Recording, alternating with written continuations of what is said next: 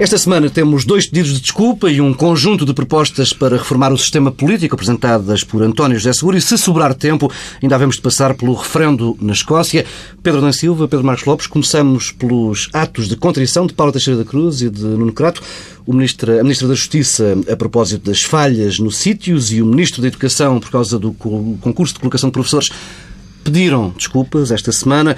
Pedro Marcos Lopes, chegou hum, Chegam estes pedidos de desculpa ou falta aqui qualquer coisa? Se recuarmos um pouco na história recente da política portuguesa, tivemos, por exemplo, um Primeiro-Ministro que foi apiado do cargo por atrapalhadas bem menores. Um Primeiro-Ministro que foi apiado? Não, eu acho que isto é o grau zero da, da de um certo comportamento político. Quer dizer, isto é uma conversa de jardim infantil. Quer dizer, eu, eu realmente não. Há, há, há, dimensões. Estamos a atingir algumas, algumas dimensões na, na nossa política que eu não que ainda me conseguem surpreender. E vais recordar aquela frase que se diz às crianças as desculpas não se pedem, evitam-se? Não, sim, não, não, não vou dizer isso. Não vou dizer isso. Quer dizer, eu... eu Até eu... porque é entrar no mesmo registro pois, quer dizer, é um bocadinho isso, mas repara uma coisa, o que nós estamos em casa... Eu, eu ouvi ontem aqui na antena da TSF, o, professor Carlos Jalali, e fazer um, algo que eu, nunca, que, eu nunca me tinha lembrado, e, e até o elogio por isso, eh, de, de fazer o, o, o, elencar, como agora se diz, o tipo de desculpas, tipo de pedidos de desculpas políticas. Eu nunca tinha, nunca tinha pensado nisso, sou franco, mas é um, é um exercício com piada. E ele, ele, ele, ele, ele elencava três, dizia que há umas que, do género, e dava o exemplo. O primeiro teria sido o caso do Manuel Pinho, que veio pedir desculpa por fazer uns cornitos na, na, no Parlamento. Deu desculpa, já estava demitido. Já estava demitido. Sim. O segundo, não, mas, mas não tem a ver com o conteúdo político, com o ato e o conteúdo político do ato. Outro teria sido do José Sócrates no avião quando fumou e não devia ter fumado. Quer dizer, e, e o terceiro seria este tipo de ato político. Ele dizia que os outros dois eram atos políticos. Eu acho que não são. Percebo a, o, o, raciocínio do Carlos ali, mas não percebo. Ora bem, e, e, o que é que aqui estamos em causa? O que é que está em causa? É um conjunto de decisões políticas, vamos dizer que é uma decisão política, tanto de um, de um governante como de outro, teoricamente pensadas, teoricamente refletidas, teoricamente, uh, uh, enfim, investigadas, estudadas. Bem, no caso dos sítios, é muito mais longo prazo do que. Não, não é só dos sítios, não é só do Sim. caso dos sítios, não. No caso da, da, da, justiça, é muitos outros elementos, quer dizer. Bom, e portanto, estamos perante um caso de uma decisão política com conteúdo, enfim, tem uma capacidade de influir a comunidade, que tem um impacto dentro da, da, da sociedade enorme. Bom, e nesse caso concreto, pedir desculpa por um erro desta, desta dimensão é pior do que não pedir desculpa. Porque, assim sendo, nós presumimos que a Ministra tem noção daquilo que causou. Mas apesar era, era dela preferível dizer... que quer a Ministra da Justiça, quer o Ministro da Educação continuassem a dizer que tudo estava a correr bem. Não, não. Oh, isso também não podiam fazer, Paulo Tavares. Quer dizer, não. Bem, há já uma coisa que não podiam fazer, que era dizer, como disse a, doutora eh, Teixeira da Cruz, que primeiro diz que há, ali um, houve ali só uns pequenos problemas, que, que vai a seguir, mas mesmo assim pede desculpa. Portanto, disse o, o, uma coisa e o seu contrário Os no transtornos. mesmo. Os transtornos disse isso e o seu contrário. Bom, e portanto, como é uma decisão pensada que correu mal, e está provado que correu mal, aqui há três semanas eh, não fui capaz de fazer nenhum balanço nem prever aquilo que poderia acontecer, porque não sabia, tinha muitas suspeitas do que poderia acontecer, mas, eh, eh, mas agora já se percebeu que correu mal correu mal. É uma coisa que sem pés nem cabeça, é algo que faz com que 3 milhões e meio de processos saibam ninguém sabe de onde, onde ontem tivemos notícias de que, uh, que estava-se a fazer um novo plano que vai custar dezenas de milhões, não sou eu que o digo, é o, é o presidente do Instituto uh, para a Justiça, peço desculpa. Uma nova versão do sítio, sim. Uma nova versão vai custar milhões. Estamos perante um caso em que o chefe de gabinete da Ministra da Justiça se demitiu porque sabia ou pensava saber que isto ia correr mal. Um desmentido formal da Ministra da Justiça em relação a esse. Mas, esse mas caso. desculpa, as palavras do chefe de gabinete continuam lá, não é? Agora estão lá, e também gostava E não de... foi agora. E não foi agora, foi há um ano e meio. Hein? Atenção. Portanto, estamos aqui, portanto, num caso destes, Eu, digamos, quer dizer, eu também não acho que se deva admitir as pessoas por dar cá aquela palha, mas nós estamos num caso de dar cá aquela palha. Estamos num caso gravíssimo. Portanto, este pedido de desculpa, e enfim, eh, já iríamos à segunda ou terceira volta disto, porque depois tem a ver com aquilo que se diz em relação à campanha, se isto é já pensado ou não, eu não, queria ficar por. O segundo, deixa-me só falar do segundo que diz respeito ao Ministro da Educação. Porque no Ministério da Educação aqui juntam-se várias coisas. Eu digo tudo em relação ao que disse a Ministra Teixeira da Cruz. Há aqui um caso brutal de incompetência. Eh, eh, aliás, são dois casos, na minha opinião, são dois casos dos piores ministros que nós temos neste país. Eh, de dois, duas pessoas que vão passar à história como provavelmente terem sido os piores ministros da sua, das suas pastas. Uhum. Por razões que eu posso, mais uma vez, utilizar a palavra que não gosto de elencar, mas que agora não temos tempo, a nível de incompetência, a nível de deslumbramento, a nível de populismo. São os dois piores ministros de todos. Nós podemos criticar criticar a política do governo, mas, eh, mas sabemos que temos ministros competentes, até seguindo políticas que provavelmente eu posso achar erradas. Agora, neste nível, como estes dois senhores, nada se compara. Quanto ao, ao. Ministro, há uma dimensão que convém também analisar, porque há um erro técnico, de facto. Aqui a primeira dimensão é a extraordinária parte, que é, uh, um erro técnico, que ele assume como erro político e demite-se o mordomo, não é? o diretor-geral que também não deixa de ser espantoso, como se ali já a responsabilidade para um, para um, para um técnico, uh, uh, assumindo ele próprio as culpas. Ou seja, o responsável político assume as culpas, mas demite o técnico. uma coisa sem, sem qualquer tipo de lógica. Mas lembra-nos uma coisa. É que os cortes, é que os cortes, na, os cortes na, na, no Estado, isto prova mais uma vez que os cortes no Estado foram feitos de uma maneira completamente uh, sem lógica. Esta face visível de... Esta começa a ser, já é, a face visível destes cortes loucos e sem sentido. Esse é que é o problema. E isso, neste caso, no Ministério da Educação, está bem claro. Mas eu já lá vou outra vez. Pedro Adão e Silva, que função podem cumprir estes pedidos de desculpa?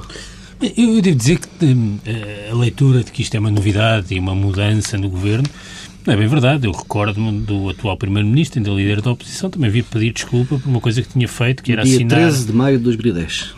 PEC 2 ou 3, já não PEC sei. PEC 2 ou 3. Um, eu, desde logo, eu acho que isso é uma coisa infantil. PEC não quer dizer, não quer dizer que não funcione, mas é infantil. Um, eh, e, e, sendo infantil, infantiliza também aqueles que, que, estão a ouvir e a ver, ou seja, todos nós, no caso da, da política, todos os portugueses. Um, porque o que um membro do governo deve fazer é, é explicar uh, o que é que aconteceu uh, e ter uma intervenção preventiva não teve, mas agora reparadora. portanto, eu não me deixo eh, comover com os pedidos de desculpa. Até porque eh, é também uma ideia de que se nós eh, eh pedimos desculpas, eh, espiamos a nossa culpa. Eh, e eu não vejo que isso seja assim na política. E em todo o caso.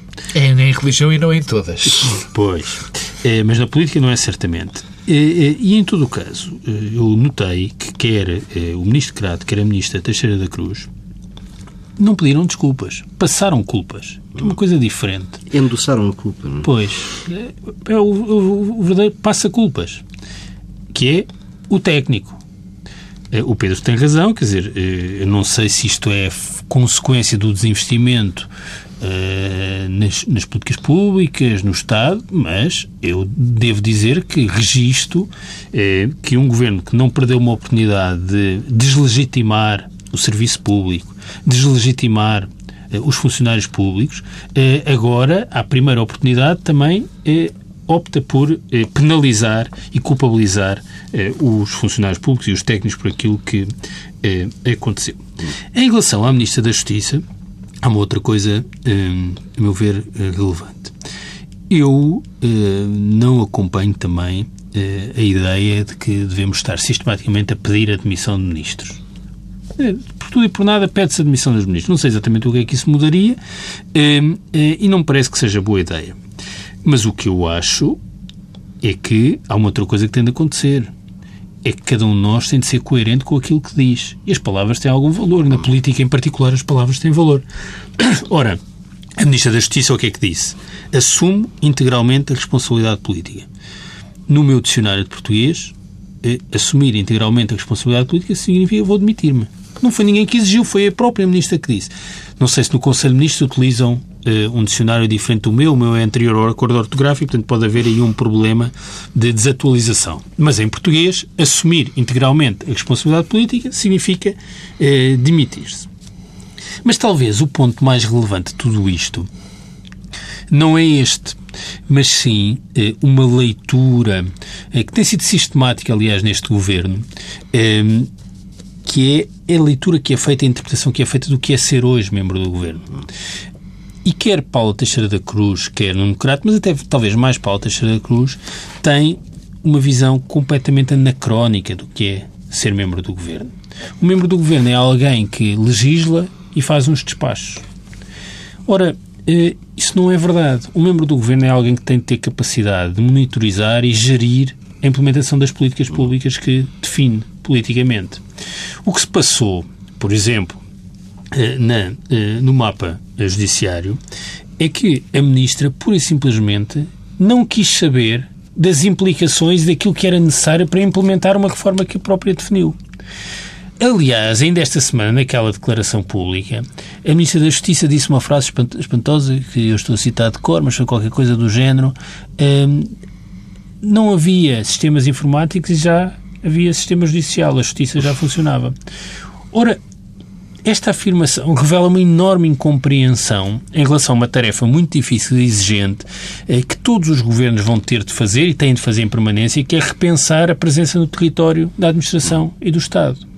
Nós não podemos ter uma visão moderna sobre o que é a presença da administração no território, seja na justiça, na segurança social, na administração fiscal, na educação, na saúde, sem perceber que precisamos ter métodos de gestão diferentes e precisamos de utilizar instrumentos informáticos que estão hoje disponíveis e, e, investir com igual intensidade nesses instrumentos informáticos como investimos na grande definição do que é que vai ser o mapa judiciário.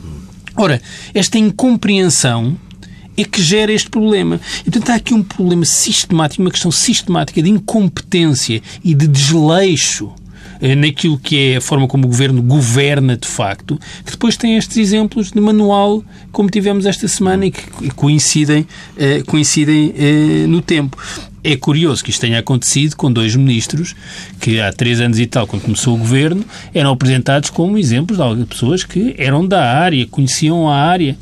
O que há é uma coisa que tem sido sistemática, que é uma incompreensão do que é o funcionamento e, as competências que deve ter um membro do governo hoje eh, e uma enorme incompetência. Que na Ministra da Justiça tem esta coisa chocante que é eh, a forma como cada vez que tem um problema, vem com o tema da pedofilia. Quer dizer, que é uma coisa que isto tem de ser desmascarado também. Eh, senão, quando a Ministra da Justiça começa a ter problemas, aparece legislação, vai sair legislação nova sobre a reincidência uh, e a pedofilia. há um, há um caso também, isto é, enfim, enfim, uma nota de pé de página, há também um caso... Não, não é de pé de página, porque isto é não, é revelador, é, é, revelador de caráter, não, quer dizer, não... Mas esta é, não, eu não esta que eu vou dizer é que é uma nota, enfim, uma pequena nota de pé de página. Eu lembro-me, lembro-me, tenho boa memória eh, dos, dos discursos de Nuno Crato em relação à responsabilidade e à exigência, que se tinha que ter. É, mas és tu que acompanhas, acompanhas a carreira Nuno Crato. É eu, eu, eu, eu é devo confessar que nunca não sou dado sim, a punições sim, é, deste portanto, género. É comportamento Digamos que é a minha fase masoquista. Mas lembro-me bem. Está, portanto, e não, com o ministro chumbou no não, e não, e não é propriamente, não é preciso ir, não é preciso ir à carreira mediática de, de, de Nuno Crato, quer dizer, ainda há pouco, quando, quando ele implementou essa, essa novidade europeia. Eu pensei que, que ias é... à carreira política não. Nuno Crato, mais. Não, a carreira política de Nuno Crato também é interessante, quer dizer, aliás, é também é outra nota que eu mais tarde gostaria de fazer em relação o que os maoístas estão a fazer a este país, o que já tentaram fazer e o que estão a fazer.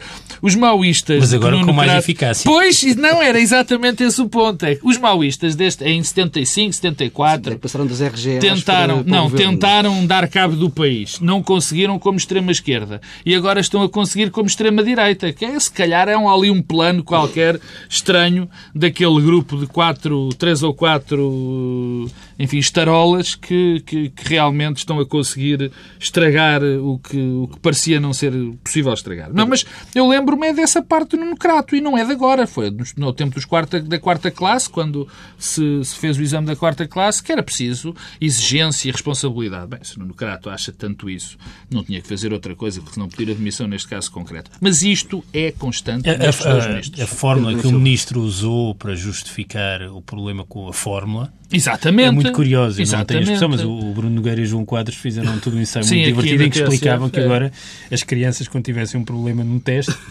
utilizassem a mesma expressão, contava meio ponto em vez de contar. Não, mas há, há, há, aqui, uma, há aqui uma parte, enfim, uma parte política que eu. Enfim, não, não é que eu esperasse grande coisa. Se havia altura que o Primeiro-Ministro poderia utilizar, e perdoa-me o, o, o termo, que é tão tantas vezes utilizado por ele próprio e pelos ministros, marcar uns pontos. Era aproveitar esta altura para fazer uma remodelação que ele precisa urgentemente fazer. Refrescar o governo a caminho das legislativas. Não, não era só refrescar. Bem, para já era um, um, um, um refrescar que não podia ser para. iria ser com certeza para melhorar, porque para piorar era difícil. Porque de facto estamos em presença de dois ministros que têm não só dado um. que são um exemplo do que correu mal, mas que próprio embaraçam, eles próprios embaraçam Já ministros. sobre a coordenação política do governo. Sim, e é verdade, e é verdade, não é? E, e, e há outra coisa, e embaraçam alguns dos ministros que de facto Falavas, não, não sentem bem com isto. Falavas há pouco, Pedro Marcos Lopes, da questão da campanha, eh, se este já não é um sintoma de que o governo vai preparando o caminho e É exatamente por aí. Eu não acho que seja de todo uma questão de campanha. Eu acho que é revelador eh, muito do caráter destas duas pessoas, da sua incompetência, que quero realçar outra vez, e não acredito que bons ministros que existem neste governo, e há vários, eh, eh, pode-se concordar com a linha política seguida por governo, pode-se criticar ou não criticar políticas setoriais, mas nós não podemos eh, comparar ministros como Paulo Macedo, como António Pires Lima, mesmo com Miguel Macedo, com, com Nuno Crato e Paulo Teixeira da Cruz. Nunca vi nenhum desses ministros a tomar, como dizia há bocado o Adão e Silva, a ir buscar pedofilia como arma política. Nunca vi falar de coisas de, de, de enfim, de exames de quarta classe e loucuras que atiram o nosso sistema de ensino para aí 50 anos Mas, atrás. Convém sempre recordar que em relação ao Ministério da Justiça isto foi apresentado como a maior reforma dos, dos últimos, últimos 200, 200 anos. anos. O que, eh, o que convenhamos que, pensando na justiça, eh, talvez seja um pouco excessivo, não? Eh, tendo em conta que temos umas reformas tipo uma Constituição da República, eh, eh, a criação de um, um, Tribunal Constitucional, não, Constituição da República em democracia, eh, eh, um Tribunal Constitucional, coisas assim, ativos das democracias liberais que surgiram nos últimos anos. Até tivemos mais democráticas, sim, constituições, sim, teoricamente. Sim, e, portanto, acho que isto revela é em si revelador, mas já alguém que vai fazer a, reforma, a maior reforma dos últimos 200 anos eh, e, portanto, terá direito ao nome em várias avenidas deste país, que rasgarão as cidades deste país, podia ao menos ter cuidado de que eh, era capaz de fazer a reforma mais importante dos últimos 200 anos e que, e que queria, de facto, que o sistema informático funcionasse para não... De facto, não há caos nos tribunais. Os tribunais não estão sequer Não, mas isto não é possível ser utilizado como campanha política. Nem eu acredito que esses ministros, os ministros que citei, o Pedro de Lima, o Paulo Macedo, uh, conseguissem, não dissessem, que não dissessem ao Primeiro-Ministro tu deves estar, mas é louco se achas que eu vou fazer esse tipo de campanha. Bem, vamos... Não está em questão. Vamos avançando. Uh, António José Seguro apresentou esta semana um pacote de medidas para alterar a lei eleitoral e também para apertar as regras das incompatibilidades para os titulares de cargos públicos. Vamos por partes, pegamos primeiro na questão da lei eleitoral. Entre as propostas que António José Seguro apresentou esta semana, há a redução para, do número de deputados de 230 para 181, um, dar aos eleitores a hipótese de escolherem o seu deputado e assegurar que todas as partes do território nacional têm representação uh, adequada na Assembleia da República. Pedro Adão e Silva, uh, é impossível isolar estas propostas do ambiente de campanha para as primárias do PS? É uma pergunta. Olha, oh não, porque é dessa forma que está a ser apresentado pelo Secretário-Geral, não é? Que já, já tinha sido pré-anunciado e marcado Sim. para esta altura do ano. Olha, eu tenho de dizer uma coisa prévia a tudo isto. É, é estes penosos meses, dois, três meses, têm é, cumprido uma função que, a meu ver, é, é revelador, é importante, é que todos aqueles que tinham uh, dúvidas ou mesmo certezas uh, em relação à impossibilidade, por força daquilo que eram as suas características e por aquelas que eram as condições, quer objetivas, quer subjetivas, mas em relação à impossibilidade de António José Seguro ser Primeiro-Ministro, têm tido um sem número de exemplos a provar isso mesmo. António José Seguro não tem perdido uma oportunidade de mostrar que quem tinha dúvidas em relação às possibilidades de ele ser Primeiro-Ministro, tem visto essas dúvidas uh, consolidadas. E em relação a este último episódio, eu devo dizer que o que me parece é que uh, uma coisa que eu fui dizendo aqui várias vezes ao longo destes três anos é que as semelhanças entre António José Seguro e Passos Coelho eram muitas. Esta folha de papel que tu trouxeste para aqui, que está aqui ao meu lado, eh, que é a tal proposta política para a alteração da lei eleitoral da Assembleia da República, que eram três folhas de papel, é uma coisa que Passo Escolho poderia fazer. Porquê? Não estou sequer a falar do conteúdo. É porque isto é uma vergonha. É uma vergonha tratar um assunto destes com três páginas de papel que não tiveram reflexão, não tiveram estudo, não tiveram debate, não tiveram nada. É exatamente o problema do governo.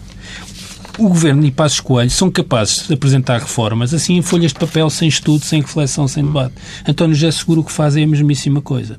E faz, evidentemente, por uma questão de conveniência uh, com o processo eleitoral.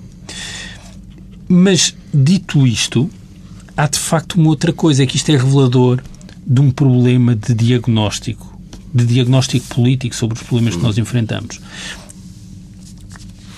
António José Sura, uma das razões do seu falhanço, eh, prendeu-se com o diagnóstico errado que fez da natureza da crise e das suas implicações em Portugal.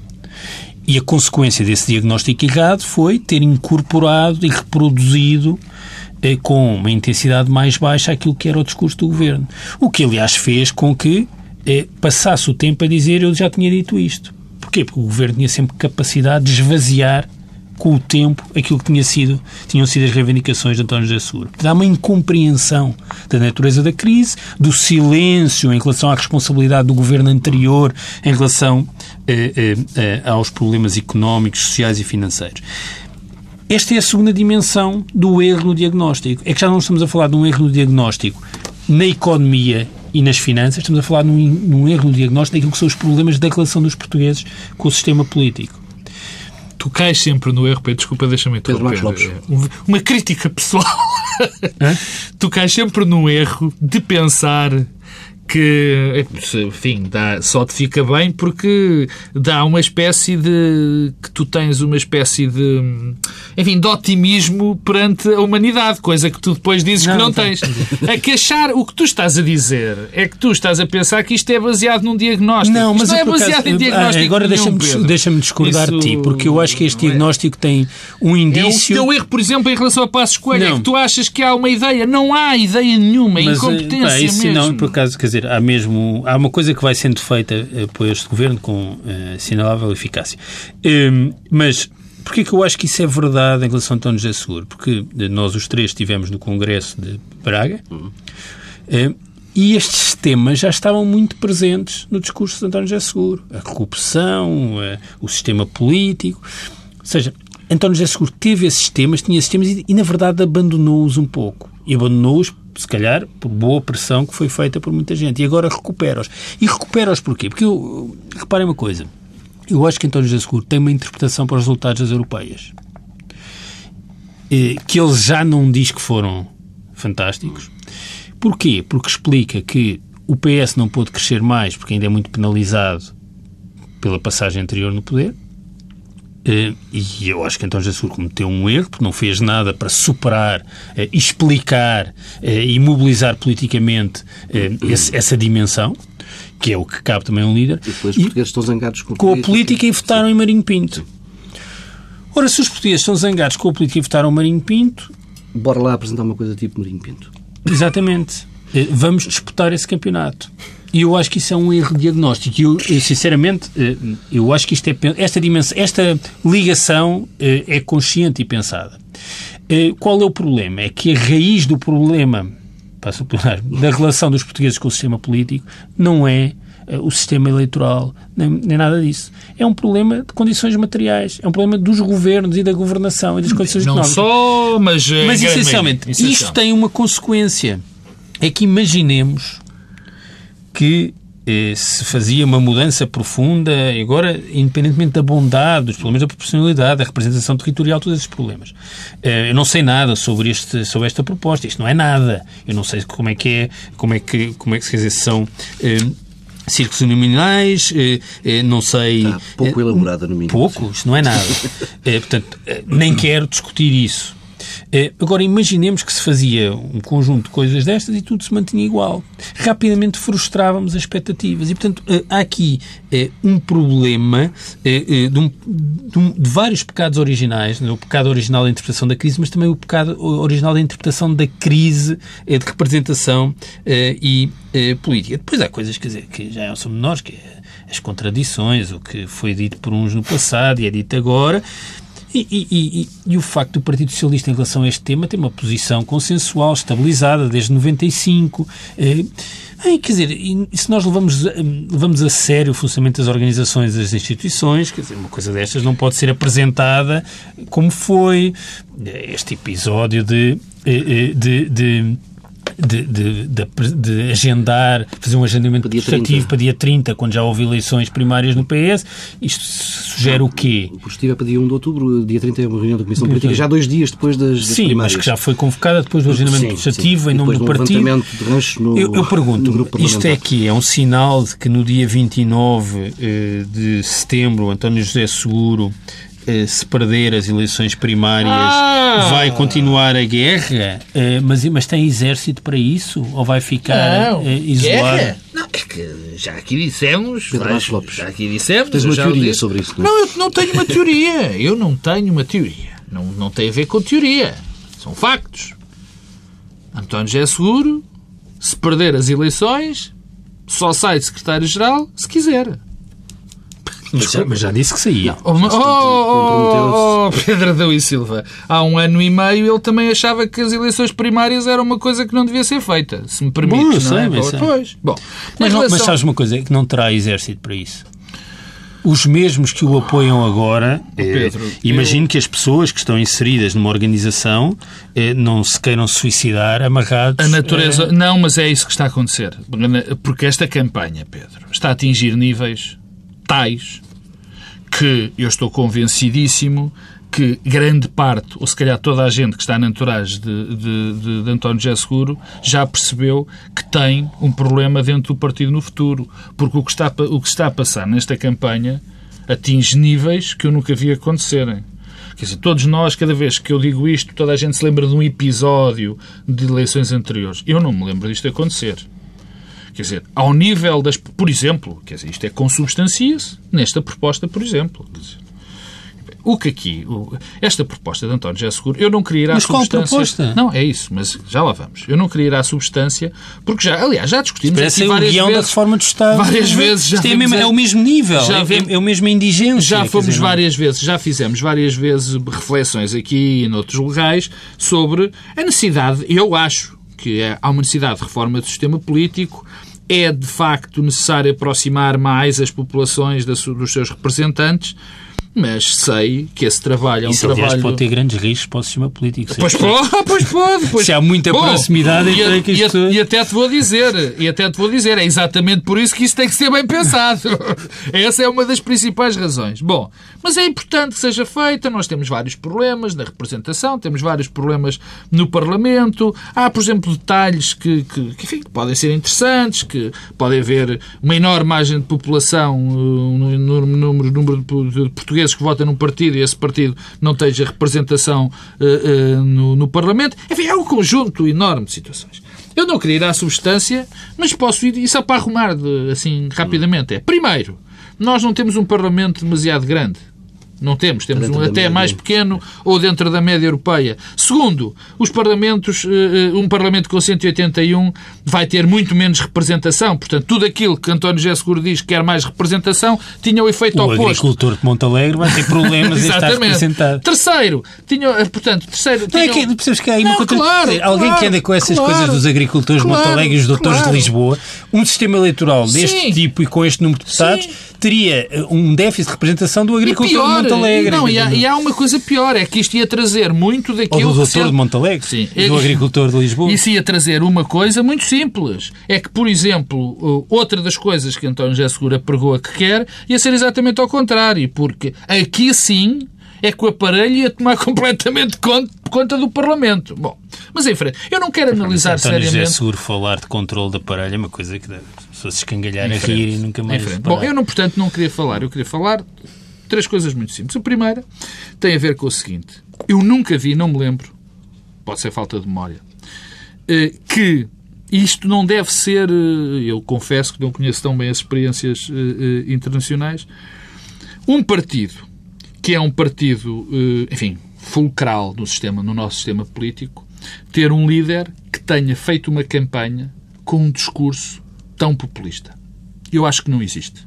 No, na Europa, nos países peço desculpa, nas democracias ocidentais, não me lembro de uma coisa destas. Quer dizer, porque de facto Marinho e Pinto, ao pé de António José Seguro, é muito menos populista. É um facto. São todas as propostas. Estas propostas que ele trouxe nas primárias assustam nesses termos. Porque não foram só. É que tudo é esta proposta de reforma do sistema político é, tem que ser também eh, enquadrada na questão da política e dos interesses desta malandragem que, do sistema. Isto faz-me lembrar uns, uns, discursos contra o meu clube, que também são parecidos. Quer dizer, é o sistema. Quer dizer, há aqui uma malandragem e tudo mais. Quer dizer, eu nunca, não me lembro nem Luís Filipe Menezes, que foi a coisa que mais se aproximou Aqui desse é menos fruta, não é? Eu estava a ver que não havia, ver que não havia uma resposta Cafés com leite, assim. Ah, há muito cafezinho com leite aqui. É. E, e, fruta, então, não, não, não é, falta... É melhor mudar de assunto. Neste caso, neste caso não falta esse, esses aspectos. Quer dizer, é, é, eu só no PSD houve um discurso aproximado deste. Mas que não chegou a este limite, que foi de Luís Filipe Menezes. Agora, num partido fulcral de sistema, este discurso acontecer é novo, é recente. Bom, segundo ponto, e eu acho que esse é mais importante, eh, porque vai ter consequências graves para o Partido Socialista. Eu estou convencidíssimo que havia gente que votava no António José Seguro porque era do Partido Socialista. E gostasse ou não gostasse de António José Seguro, continuaria a votar no Partido Socialista. Eu vi isso nas eleições europeias. Assisti a isso nas eleições europeias. O que está a acontecer no Partido Socialista pode ter consequências muito mais graves. Já nem a base. É que se António José Seguro, eu estou convencido que ele está a abrir brechas de tal maneira brutais no Partido Socialista que uma eventual vitória dele pode ter consequências graves para o próprio partido.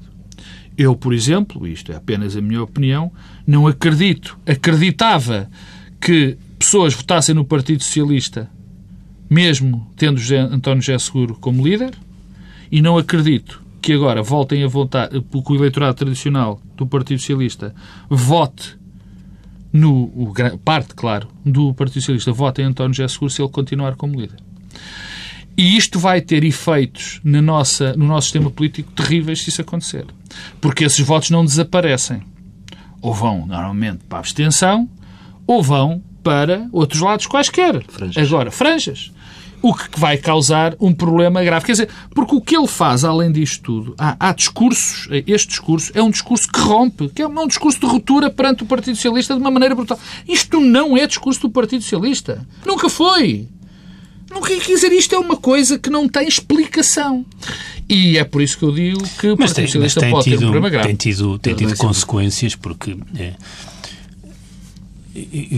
parece-me que o, a linha que ainda assim era é, menos má como linha de campanha interna para António José Seguro era o discurso da traição é, e da estabilidade dos mandatos. Ele podia ter insistido nisso. Agora, abandonou essa linha para enverdar por esta. Essa manteve sempre, mas juntou-lhe esta e deu muita ênfase a esta linha. O que teve uma consequência, fragilizou quer a traição, quer a interrupção dos mandatos, porque quando as pessoas, e no caso que existe é uma eleição aberta, mas no essencial os militantes e os dirigentes do PS ouvem este discurso, ficam com certeza que era mesmo preciso interromper o mandato. E ao criar-se uma coligação interna muito ampla, em que eh, a maioria dos presidentes de Câmara, os ex-secretários-gerais, eh, os dirigentes intermédios, os deputados aparecem contra António José Seguro, o discurso da traição deixa de fazer sentido. Porque afinal, quer dizer, se há uma traição, não é normal Sim, que toda a gente eh, eh, reconheça eh, que António Costa tem mais condições. Esse discurso caiu no momento não, em que, que se nas federações sim, mas eu estou só, estou só, estou só a chamar uh, atenção como, este, como esta mudança de agulha da campanha de António José Seguro é, um discurso, é autodestrutiva. É um discurso de e isto tem, a ver, isto tem a ver com aquilo que o Pedro Marcos Lopes estava a dizer. Bom, e se António José Seguro ganhasse? António José Seguro não pode ganhar. Ele colocou-se numa posição que não é viável como vencedor. E quando alguém não é viável como vencedor, perde. Isto é uma campanha que se autodestrói e é uma campanha derrotada. Um, e, quer dizer, isto é um pouco como se o Lindbergh tivesse ganho as presidenciais norte-americanas ao Roosevelt. Quer dizer, não era possível. Não podia ter acontecido. Um, e, e mas isso é dramático. a política está cheia dessas não, eu sei, coisas, eu sei, Pedro. O problema sei, é exatamente esse. Mas, mas eh, dizer, se por absurdo isso acontecer, vamos ter um problema. Vamos ter a mais profunda das Sim, alterações do nosso sistema partidário desde, Ai, desde 1974. Coisa não que, tenham dúvidas em relação a isso. Coisa que não aconteceria, coisa que não aconteceria, e eu concordo contigo, se António José Seguro tivesse optado por uma campanha só da se tivesse, vitimização. Se tivesse vitimização e dito, muito só bem, façamos eleições já eh, antes do verão. Se António José Seguro tem dito... E se ganhasse, uh, uh, quer dizer, aumentava o seu prestígio. Portanto, podia ter feito essa campanha com um processo rápido em vez deste processo longuíssimo, doloroso. Um, ehm, Partir com esse tipo de argumentação para um congresso, logo ali em Para um congresso, em, ou em até julho. primeiro, quer dizer, qualquer coisa que tivesse sido rápida. No dia seguinte. Coisa rápida e com base nestes argumentos, a, sua, a sua situação seria melhor. Agora, assim, não pode. E se ganhar, uma coisa é certa, vamos ter a maior transformação do sistema partidário português que existiu desde o 25 de sentido é que fez essa, essa transformação? Mas eu não te vejo porque acho que não vai acontecer, porque não pode acontecer. Não, é tão simples quanto sentido, isso. Como eu acho que pode acontecer, Sim. eu digo-te qual é o sentido. Aliás, é repetir aquilo que eu disse. Eu acho que há uma, uma parte muito importante do eleitorado do Partido Socialista que votaria no Partido Socialista, ou que ainda votou no, no, Partido Socialista nas, nas, nas europeias, porque é o Partido Socialista, porque eles são eleitores do Partido Socialista, e que faça este discurso de ruptura completa com o próprio Partido Socialista que António Gê Seguro está a fazer, abandona, o barco, abandona o, o barco. Ora bem, e o que é que vai acontecer com esse eleitorado? O que vai acontecer com esse eleitorado é extraordinariamente simples. Vai foste tu próprio a tua palavra, vai para margens, vai para, para a abstenção e provoca uma implosão do Partido Socialista. Eu estou perfeitamente. Mas o problema é que não será só do eleitorado. Que nós teremos... Acho que é, é muito ah, provável que haja uma cisão. Eu estava a falar só. Ah, sim. Mas, eu, mas eu, eu, devo dizer que isto é uma, é uma coisa completamente. Hum, quer dizer, especulativa, porque, na verdade, hum, apesar de tudo, a racionalidade tende a imperar. Uh, e há aqui uh, variáveis e tendências muito fortes uh, que tornam esse cenário esse cenário inviável, quer dizer, tinham mesmo de, tinha de acontecer alguma coisa espantosa do ponto de vista da mobilização Pedro, há aqui local. algo, é uma reflexãozinha, há aqui algo curioso. Que o facto, eu estou convencido que o facto de se ter aberto estas eleições a simpatizantes provocou mais este discurso de António José Seguro. Este, ele está convencido que este tipo de discurso cai melhor nos simpatizantes. E também tem sido isso que o tem levado a fazer isto. Porque tudo o que ele está a fazer é em função da vitória das eleições. Quer dizer, uma vez a gente se entende, mas esta reforma do sistema político, eu não quero falar disso porque sei qual é o objetivo. Isto é para dizer que é um tipo muito sério e que quer mudar as coisas e tudo mais. Não tem outro tipo de significado. Agora, esta, esta, se ele tivesse este tipo de comportamento só em relação aos, aos militantes do partido, ele não o faria. Não o faria porque isto, face aos militantes do partido, seria muito mais grave e causaria muitos problemas internos já durante a campanha. Pedro Marcos Pedro Silva, fechamos por aqui esta edição do Bloco Central. Até para a semana.